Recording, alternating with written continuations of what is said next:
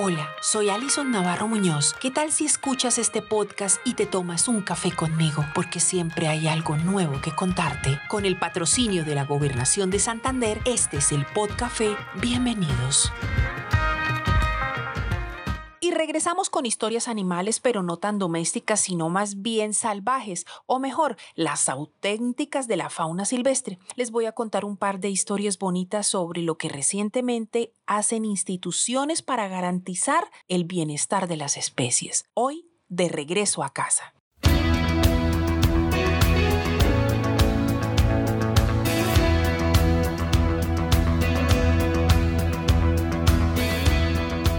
Se imagina llegar a un país lejano que no conoce, que de pronto ha sido robado, traficado, hasta accidentado y sin saber qué hacer? Sentiría miedo, ¿cierto? Desubicación, dolor y la total sensación de abandono. Bueno, esta es una sensación que le ocurre con mucha frecuencia a los animalitos silvestres de especies exóticas o salvajes que llegan a entornos urbanos. El caso más reciente es el de una zorrita plateada que por accidente cayó en una fuente hídrica en cercanía de la terminal de transporte y que por fortuna fue rescatada por el Grupo de Protección Ambiental de la Policía Metropolitana de Bucaramanga y conducida para su atención con profesionales de la Autoridad Ambiental. Diana Carolina Pérez Cortés y David Benavides, médicos veterinarios y zootecnistas del Centro de Atención y Valoración de Fauna Silvestre de la Corporación para la Defensa de la Meseta, CDE, Relatan lo sucedido y cómo fue la atención inicial.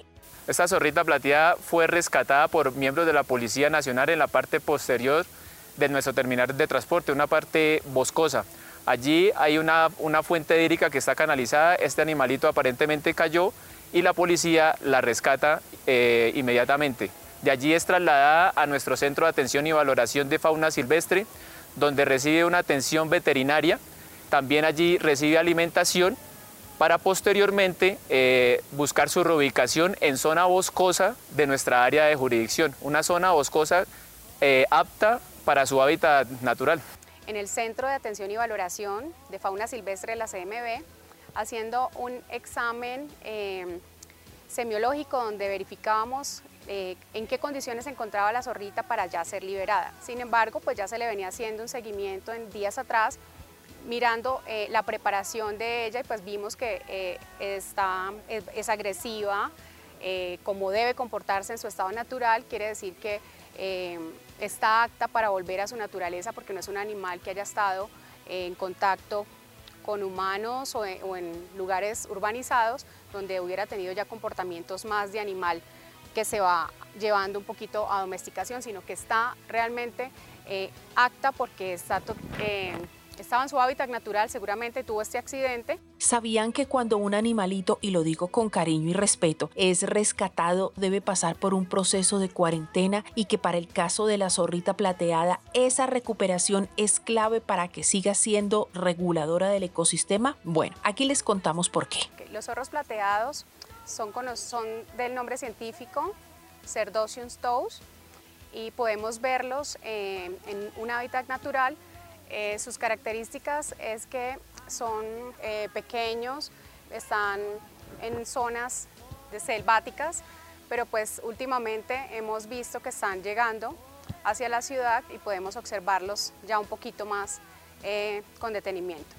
Podemos también encontrar su ecosistema y conocer funciones sobre ellos, donde podemos hablar que son dispersores de semillas y regeneradores de bosques, que es muy importante dentro del ecosistema, sobre todo eh, en todo este tiempo que estamos viviendo y necesitamos de estos animales tan importantes. Otra de las características de la zorra plateada es que podemos ver que es de control biológico, donde eh, comen eh, roedores, cangrejos, tortugas, y también comen carroña, entonces ayudan básicamente con el ecosistema porque también recogen todo eso que ya no sirve y lo consumen. Desde las 6 de la mañana de hace tan solo algunos días, los profesionales en medicina veterinaria y fauna silvestre metieron a la tímida y salvaje zorrita en un huacal. Quizás en el fondo estaba lista para ser liberada. Dos kilómetros de camino en zona selvática de la jurisdicción de la CDMB bastaron para alejarla del mundo humano y llevarla a su espacio natural. Para eh, entrar en la zona selvática donde ella pudiera tener un ambiente muy pero muy adecuado, donde no vaya a tener contacto con fincas, con casas aledañas, donde ella pueda sentirse realmente libre, que es como tiene que estar. Un dato que quiero dejarles. A corte del 20 de julio de este año se han atendido 694 animales silvestres, de los cuales 533 ya fueron liberados. En buena hora para ellos.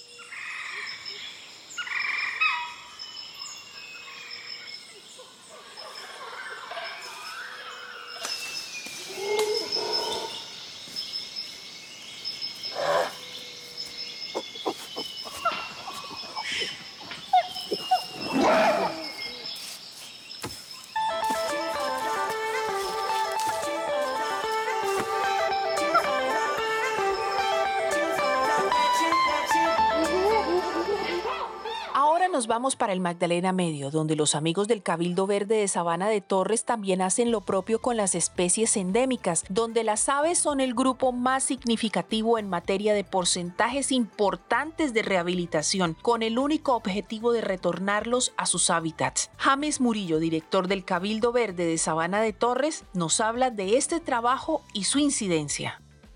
Bueno, eh, en el tema del manejo atención, rehabilitación y, liberación de fauna silvestre en, la Reserva Natural. En el año 2020 eh, atendimos 360 individuos, de los cuales 182 eran aves, 72 mamíferos y 106 reptiles.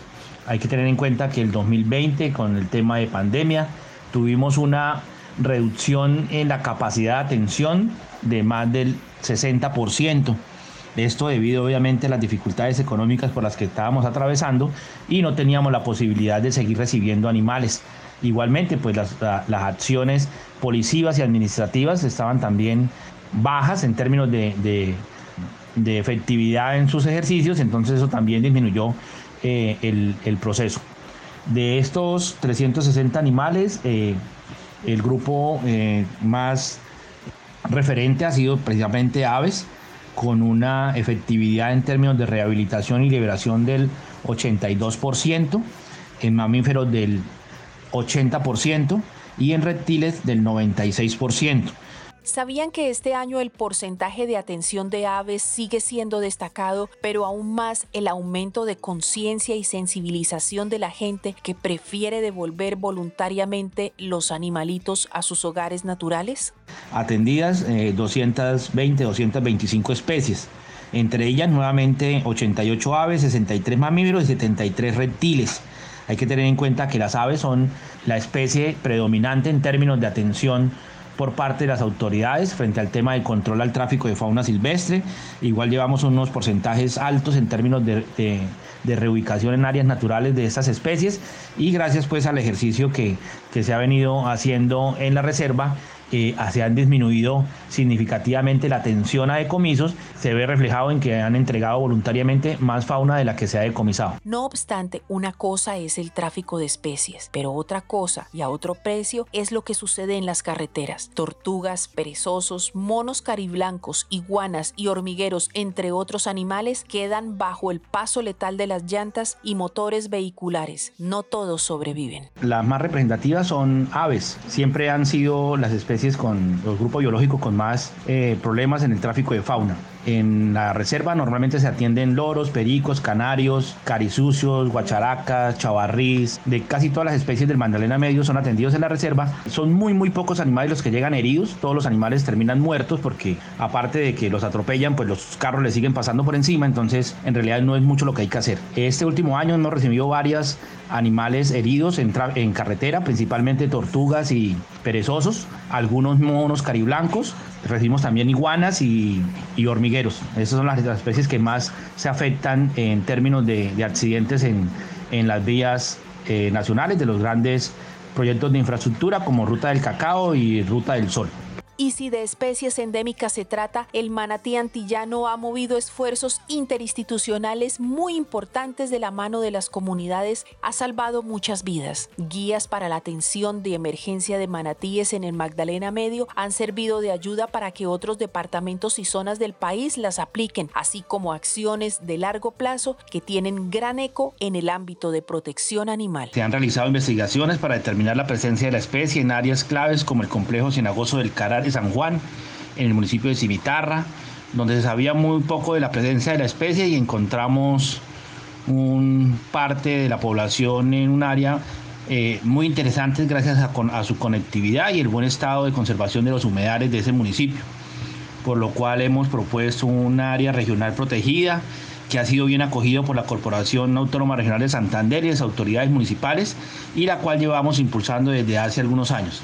Al proyecto eh, se le han implementado estrategias de conservación para la protección de los humedales y bosques circundantes, eh, con proyectos como cercas vivas, manejo de ganadería sustentable y restauración ecológica. Se estuvo trabajando en un diagnóstico de la población de manatíes en Pitalimón, que es en el municipio de Aguachica, en el Llanito, que es de Barranca Bermeja, con la creación y la implementación de la guía para la atención de emergencias eh, de manatíes en el Magdalena Medio, eh, que esperamos pueda, pueda apoyar a las autoridades en Antioquia, Cesar y Santander.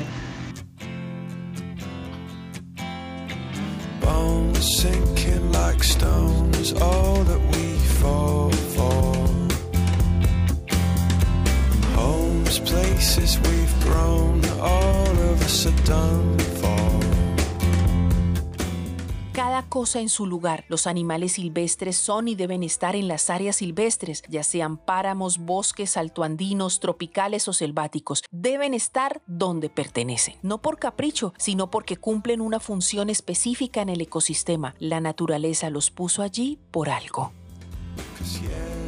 Nos vemos en el siguiente podcast. Hasta pronto.